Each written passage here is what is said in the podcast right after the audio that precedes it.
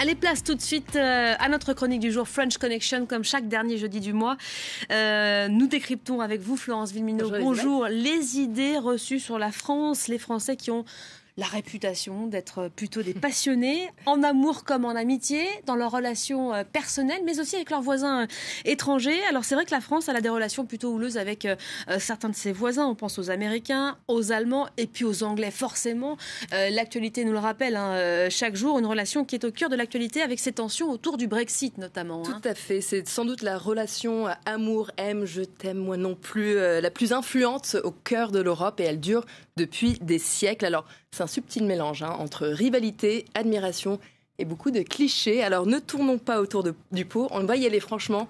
De quoi, euh, en fait, que moquons-nous chez les Anglais? La liste est très longue et tout en haut, il y a... Ah bah c'est très important pour nous, c'est la nourriture évidemment. Hein. Quand on voit ça, ça donne pas forcément euh, très bah, envie. Ça par exemple, ça s'appelle le beans on toast, c'est des haricots blancs nappés de sauce sucrée qu'on mange au petit déjeuner. Alors, les choses ont bien changé depuis le temps. Maintenant, on mange très bien en Angleterre, mais les Français ont du mal à le reconnaître. Donc, si c'est bien fait, ça, se mange. Effectivement, je confirme. Il n'y a pas que la nourriture, il y a aussi le temps pluvieux, la famille royale, mais on va y revenir.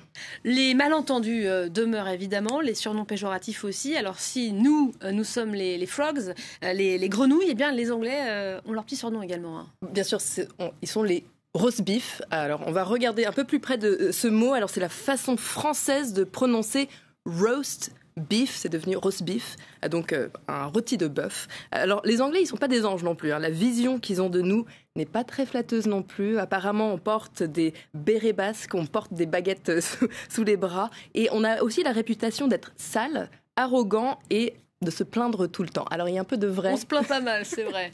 Comment résumer toutes ces belles choses en un mot. Écoutez. Difficile. C'est ça. Euh, sophistiqué. Trop près. Ils vivent trop près de nous sophistiqué, on est d'accord, on aime beaucoup. Hein. Voilà, donc euh, quelques, quelques qualificatifs pour nous représenter. En tout cas, euh, si ces clichés euh, sont aussi persistants, c'est parce que les relations pacifiques, finalement, entre les deux pays sont plutôt récentes. Ils ont surtout passé, ces deux voisins, des siècles à se faire la guerre. Bah, ils étaient les meilleurs des ennemis, on peut dire ça, pendant des siècles. Alors, les deux pays se sont rapprochés avec l'entente cordiale, un texte signé en 1904, mettant fin à 600 ans de haine devenue vraiment héréditaire donc on, oublie la guerre de Cent Ans, les campagnes euh, napoléoniennes. Ce texte devient vraiment un symbole avec la Première Guerre mondiale. C'est la première fois que des soldats britanniques et français versent leur sang pour la même cause. Et puis, euh, durant la Deuxième Guerre mondiale, c'est depuis Londres que les Français parlent aux Français. Alors, après la Seconde Guerre mondiale, les relations restent soudées à une proximité qui est symbolisée par la construction d'un tunnel euh, sous la Manche et bien sûr l'ouverture de l'Eurostar qui relie Paris et Londres. Seule ombre au tableau, par contre, c'est euh, quelques accrochages autour de l'Union européenne et notamment la PAC, la politique agricole commune. Mmh, qui a fait longtemps parler, effectivement. Ça, c'était pour la petite parenthèse euh, historique. Revenons à, à l'actualité. Ce qui est en train de se jouer euh, en ce moment, les relations franco-britanniques avec euh, évidemment ce, Brexit, si on y arrive euh, un jour, il y a beaucoup d'inquiétudes et d'inconnus quant au sort des ressortissants français vivant au Royaume-Uni et puis vice-versa, hein, parce qu'il y en a beaucoup. Il y en a beaucoup. regardons les chiffres. Il y a au moins 300 000 Français qui sont installés au Royaume-Uni, dont les trois quarts vivent dans la capitale, ce qui fait de Londres par la taille la dixième ville de France.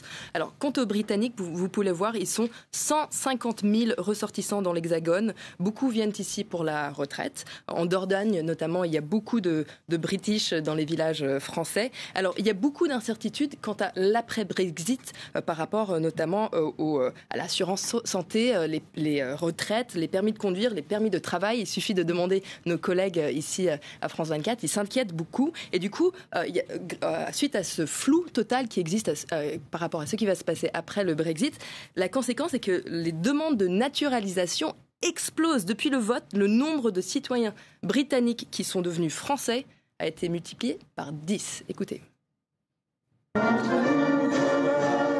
Je suis venu dans ce pays par, amour pour le pays et pour le peuple. Euh, et, j'ai toujours autant envie de rester et de continuer à participer à, ce pays, à, la construction de l'Europe. Je m'identifie aujourd'hui comme Français, mais aussi comme Européen. L'idée de, perdre mes droits en, tant que citoyen européen, euh, pour moi, c'est pas possible. Quoi.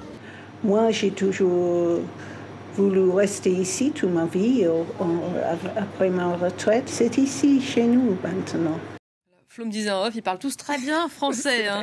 Alors malgré toutes ces incertitudes, et il y en a un, certain, un certain nombre, un gros paquet, il y a une institution, euh, on en a à peu près certain, qui va résister hein, à cette tempête du Brexit, c'est la famille royale, évidemment, source de fascination mais aussi de moquerie en France. Hein. Bien sûr, alors les Français, on est très très fiers de nos valeurs républicaines, mais pour un peuple qui a décapité sa famille royale, il y a un amour secret pour la famille royale britannique. Mais caché, hein. Caché, on, ne le dira jamais ouvertement, mais euh, les, Français lisent la presse People. On sait qui est qui entre William et, Kate. Ah bah euh, Julien Fanchouli nous a rejoint en plateau, il va pas, il va pas dire le contraire. Il y aura un petit quiz après.